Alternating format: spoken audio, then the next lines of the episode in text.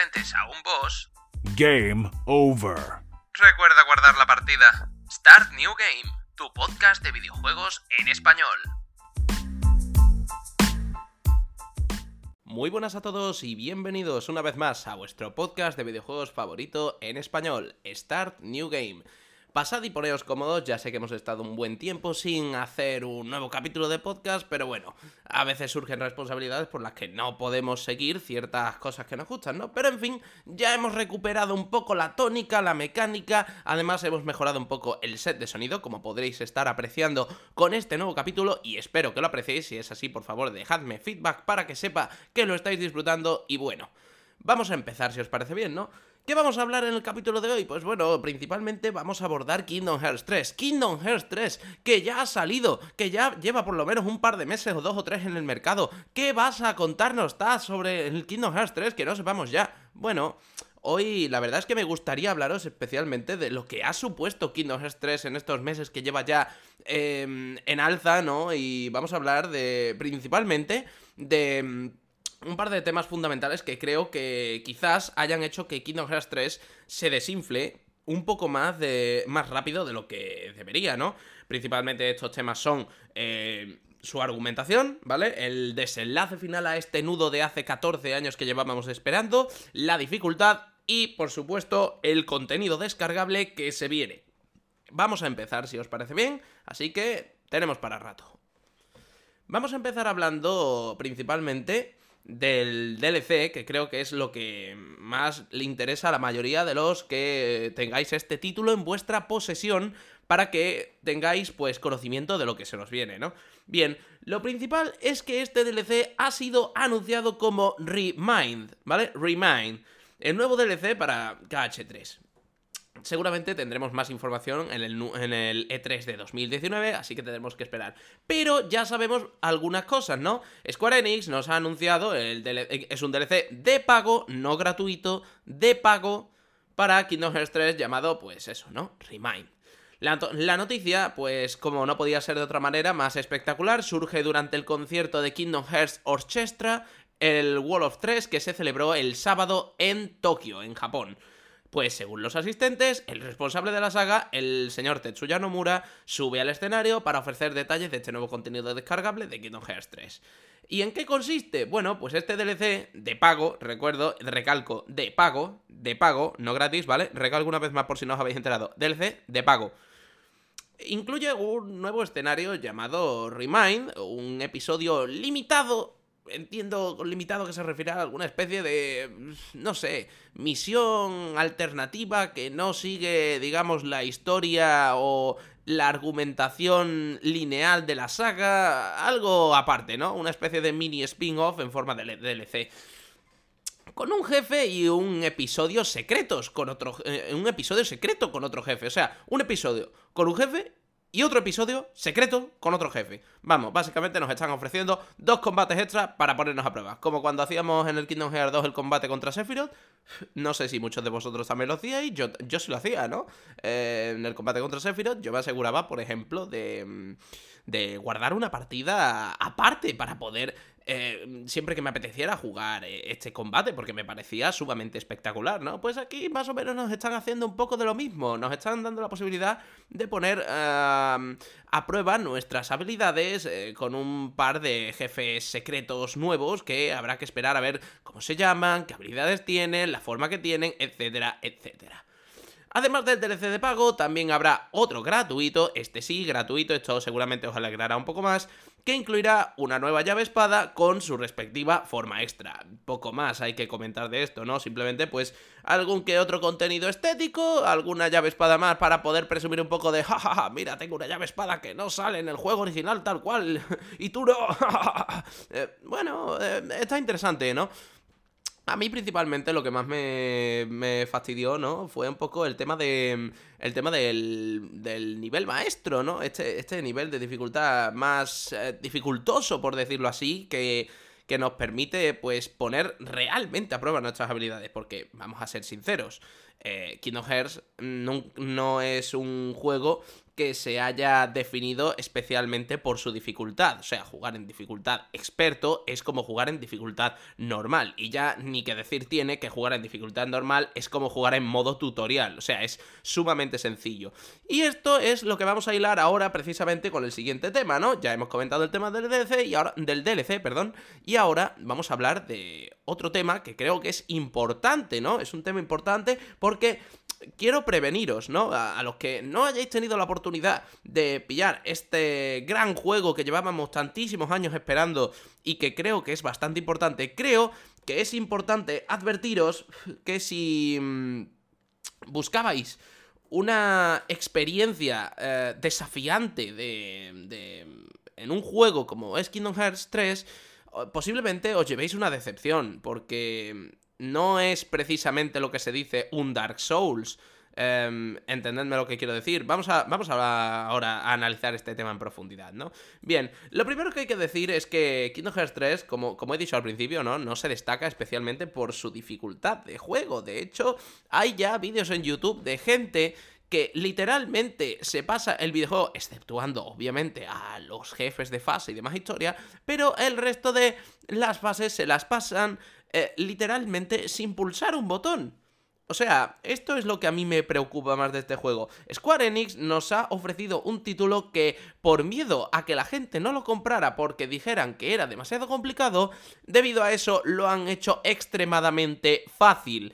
Y esto es algo que repercute negativamente en un juego. Si me ofreces una experiencia en la que simplemente no tengo que hacer nada porque son todo cinemáticas o más aún, simplemente tengo que pulsar un botón para desencadenar todo un combo ultra hiper mega destructor que básicamente destruye el escenario entero y no tengo que hacer nada más como si de un semidios se tratase, mm, ¿qué chicha le saco al juego?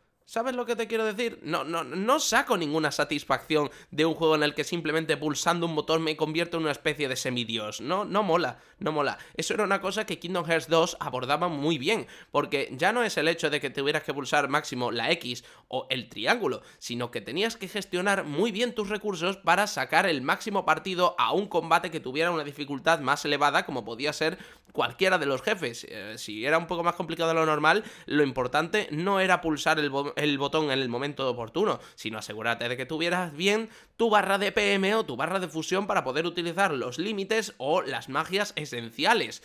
Eso era uno de los grandes eh, encantos de Kingdom Hearts 2. Y en este Kingdom Hearts 3, sí, es verdad, está muy espectacular, es muy. es visualmente muy bonito, hay una mejora a nivel gráfico impresionante, desde luego. Nadie lo está negando, o sea, se han, se han currado un desarrollo espectacular, las cosas como son, ¿no? Eh, me parece que ha merecido la pena esperar a tantos años de esta saga, pero en un 80% te diría yo, ¿no? Porque, no sé, me decepciona un poco el hecho de que Nada más que tengas que pulsar un botón y de repente, pues el personaje principal, Sora, básicamente te haga, un, te haga cuatro volteretas en el aire y, hagas polvo el, el, escenario entero. O ni siquiera eso. En el al principio del juego, ¿vale? Que esto ya no es ningún tipo de spoiler, todos sabemos que empezamos en el mundo de Hércules. Eh, literalmente, pues empezamos con, con, la ciudad de Tebas, en llamas. O sea, medio destruida, como, como puede ser en el final de la película de Hércules, ¿no? Pero es interesante porque em, eh, pues se puede ver en vídeos en YouTube, o en serio, buscadlo si no me creéis. Se puede ver en vídeos en YouTube como hay jugadores que literalmente no pulsan un botón y se pasan los escenarios. Eh, ¿Me lo estás diciendo en serio? O sea, ¿por qué? Em, explícame por qué haces esto. Es decir, eh, ya para más INRI, ¿vale? Para más INRI de, esto, ya, ya no es que eso sea algo malo, que bueno, dentro de lo que cabe, pues mira, muchas veces se ha dicho, ¿no? Que Kingdom Hearts 3 está, la saga Kingdom Hearts en general, está enfocada, entre comillas, a un público pues más juvenil, barra infantil, etcétera, etcétera, ¿no? Aunque esto, esta tendencia ha cambiado a lo largo de los años. De hecho, se puede ver, eh, yo que tengo, por ejemplo, 27 años, soy súper fanático de la saga de, Kingdom Hearts. Y eso no significa que sea un niño, entiéndeme lo que te quiero decir. La, saga está hecha para... Sí que es verdad que está hecha para cierto tipo de público, pero al final la tendencia es la que es, ¿no? Bueno, pues... Em, entonces, ¿qué es lo que pasa con la dificultad? Lo que pasa con la dificultad básicamente es que eh, han decidido mm, desarrollarlo y sacarlo al mercado más con miedo que, que con digamos, ese sentimiento de vamos a arrasar con este título. No, han tomado un poco más, han sido bastante más precavidos y conservadores y han dicho vamos a ponerlo sumamente sencillo para que lo juegues y que nos lo compre todo el mundo posible y digan, ea, que no pase como, como por ejemplo le está pasando al Sekiro, ¿no? El Sekiro que aún así es un juego impresionantemente bueno, que ya hablaremos de él en otro capítulo del podcast pero que mucha gente lo ha devuelto debido a su extrema, bueno, extrema, a su alta dificultad. Ya sabemos que el señor Miyazaki se, se define por hacer unos juegos complicados, ¿no? Como son las saga Souls. Eh, bueno, pues claro, ¿qué pasa con, qué pasa con esto? Que la gente, tenemos, eh, bueno, la gente... La comunidad actual de jugadores está muy mal acostumbrada a básicamente que se lo den todo hecho. Entonces, claro, eh, ahí tenemos un problema, ¿no? Las empresas, pues, como puede ser, por ejemplo, Square Enix, pues dice, vamos a seguir esta tendencia, los jugadores nos piden que los juegos no sean tan complicados, vamos a hacerles, a darles lo que quieran y vamos a asegurarnos de que, de que nos compren la mayor cantidad. En lugar de ofrecer una, una experiencia fascinante como, como, como, puede ser eh, Sekiro, ¿no? Sekiro es una experiencia brutal, es una experiencia muy interesante. Eh, para aquellos que busquen poner a prueba sus, sus habilidades eh, en un juego que obviamente requiere el hecho de que tengas un mínimo un mínimo de reflejos eh, jugando para, para, poder avanzar, ¿no? Y esto en Kingdom Hearts 3 no se refleja. Perdón. En Kingdom Hearts 3, em, esta tendencia de necesitar un mínimo de reflejos no se, no se refleja, valga la redundancia. Em, se puede ver incluso a los típicos sin corazón, ¿no? Eh, que literalmente bailan alrededor de ti sin atacarte y es como, venga, atácame, atácame, tú puedes. Venga, un poquito más, un poquito más. Vaya, gracias por atacarme. Me has quitado un punto de vida de los 120 que tengo.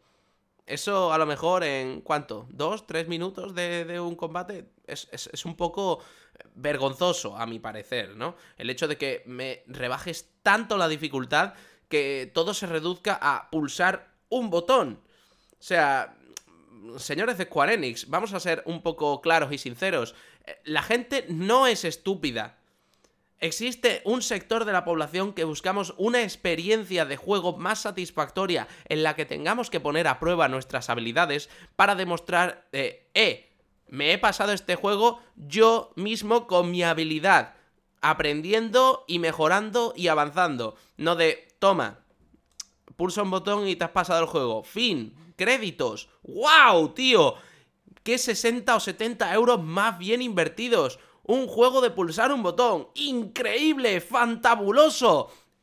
Mm, ¿Me entiendes lo que quiero decir? No, esto no está bien con los juegos.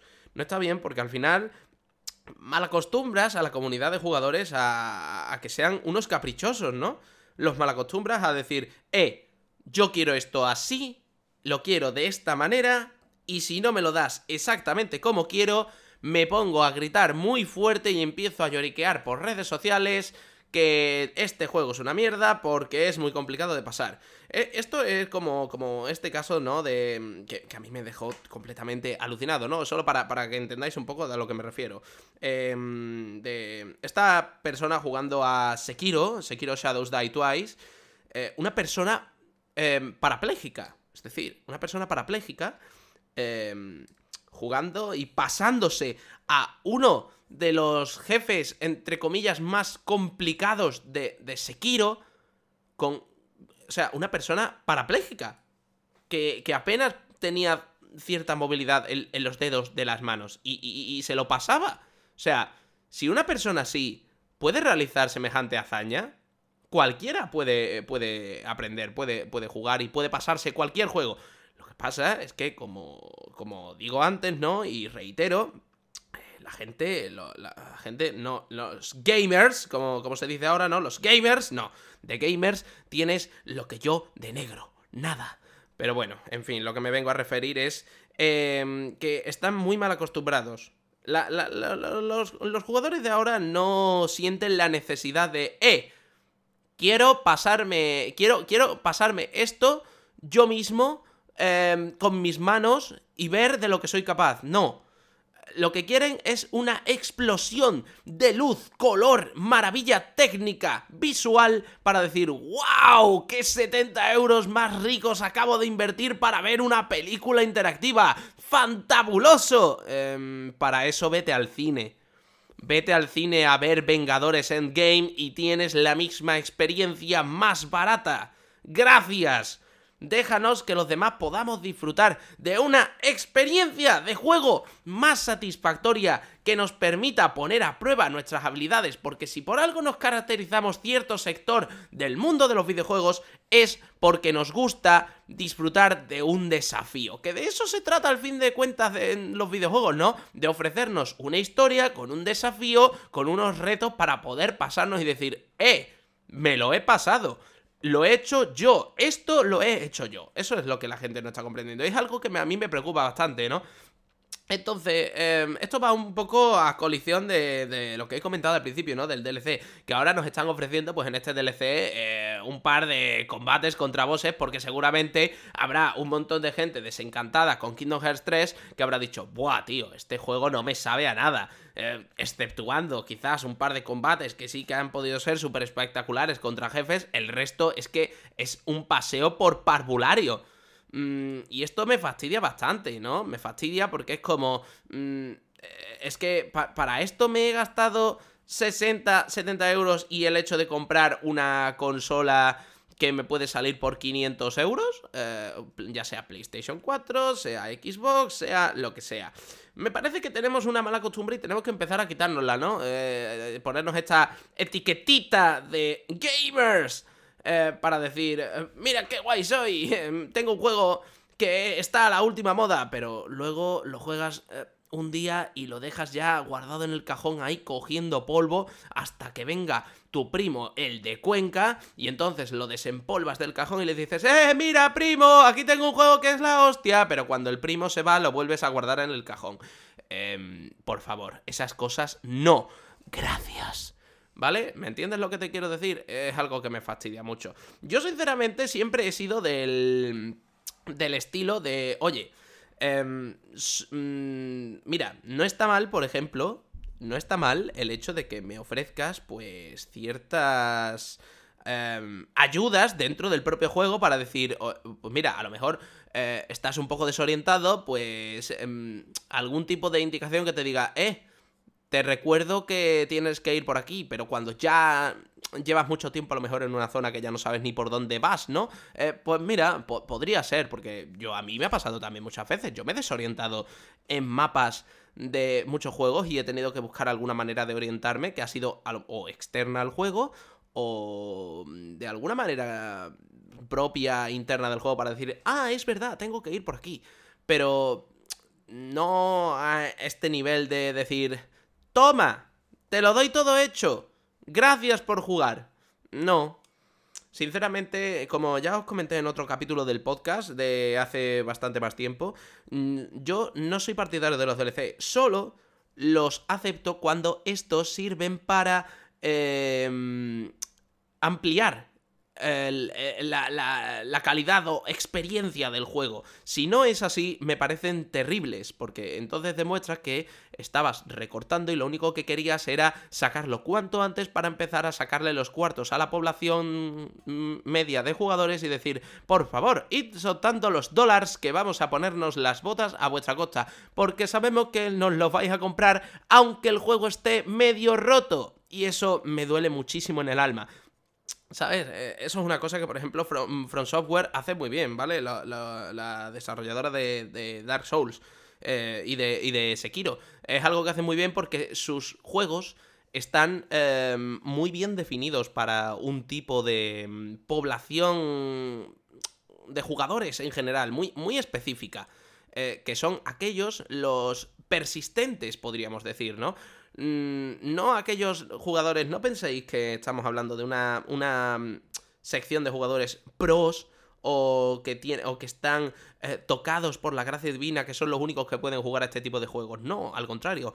Em, cuando hablamos de juegos como los de la saga Dark Souls, eh, estamos hablando para juegos dedicados a un sector del mundo de los videojuegos que somos persistentes, que somos cabezones, que, que no paramos hasta que lo conseguimos, que queremos conseguirlo con nuestras manos y decir, eh, esto me lo he pasado yo, ¿vale? Lo quiero recalcar porque es muy importante. Tenemos que entender que el hecho de que me estén diciendo voy a comprarme un juego para jugarlo 10 minutos, no volver a jugarlo porque te estás quejando de que, oh, es que es muy complicado, es que no sé cómo pasarlo. Bueno, pues échale más horas.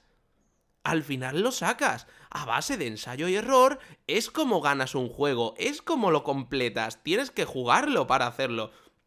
Y esto es lo que me fastidia, ¿no? Porque mucha gente ya no no busca esta satisfacción personal de decir, voy a pasarme un juego y voy a intentar em, desafiarme a mí mismo, ¿no? Podríamos decir. No, no, no, ya, ya esa tendencia está desapareciendo con los años y me parece muy triste. Ya es en plan de necesito algo para entretenerme. Hmm, voy a jugar a este juego que tenía aquí que no me acuerdo ni cómo se llama ni de qué va la historia, pero lo tengo ahí, así que voy a echarle 10 minutos y ya está. Hala, ya, he jugado 10 minutos, me he aburrido, me voy a hacer otra cosa. Entonces, ¿para qué te has comprado ese juego? Si se puede saber. ¿Me, lo explicas? Eh, pues esto, esto es un poco lo que está pasando, o por lo menos lo que a mí me parece que está pasando con Kingdom Hearts, ¿no? Em, Square Enix seguramente ha dicho, oye, vamos a ir a lo seguro, vamos a ponerlo facilongo para que la gente no se queje, y luego ya si eso, si vemos que hay algún tipo de cambio, pues le metemos un poco más de dificultad. Pero vamos a ponerlo sumamente sencillo para que nadie se pueda quejar de que el juego es complicado, lo juegue todo el mundo y se lo compren a mansalva. Un error que me parece bastante mm, de manual por parte de Square Enix, que, que es como digo, un error bastante eh, garrafal, ¿no? Creo que esto nos tendría que enseñar que mm, no hay que, no siempre no siempre el cliente lleva la razón. No siempre. Es cierto que muchas de las veces sí, pero no siempre, porque esto es como si tú llevas un bar y llega una persona y te dice, oiga, póngame un plato de, yo qué sé, de mm, cocido madrileño. Pero, pero señor, si esto es una cervecería, vamos a ver, te he dicho que me pongas un plato de cocido madrileño, ¿no me has oído? Ponlo. ¡Pónmelo! Pero señor, es que aquí no tenemos cocido madrileño. Esto es una cervecería, aquí solo servimos cerveza. Pues te pongo una reclamación. Esto es exactamente lo mismo. No me gustan los juegos complicados. Toma, un juego fácil. Eh, no.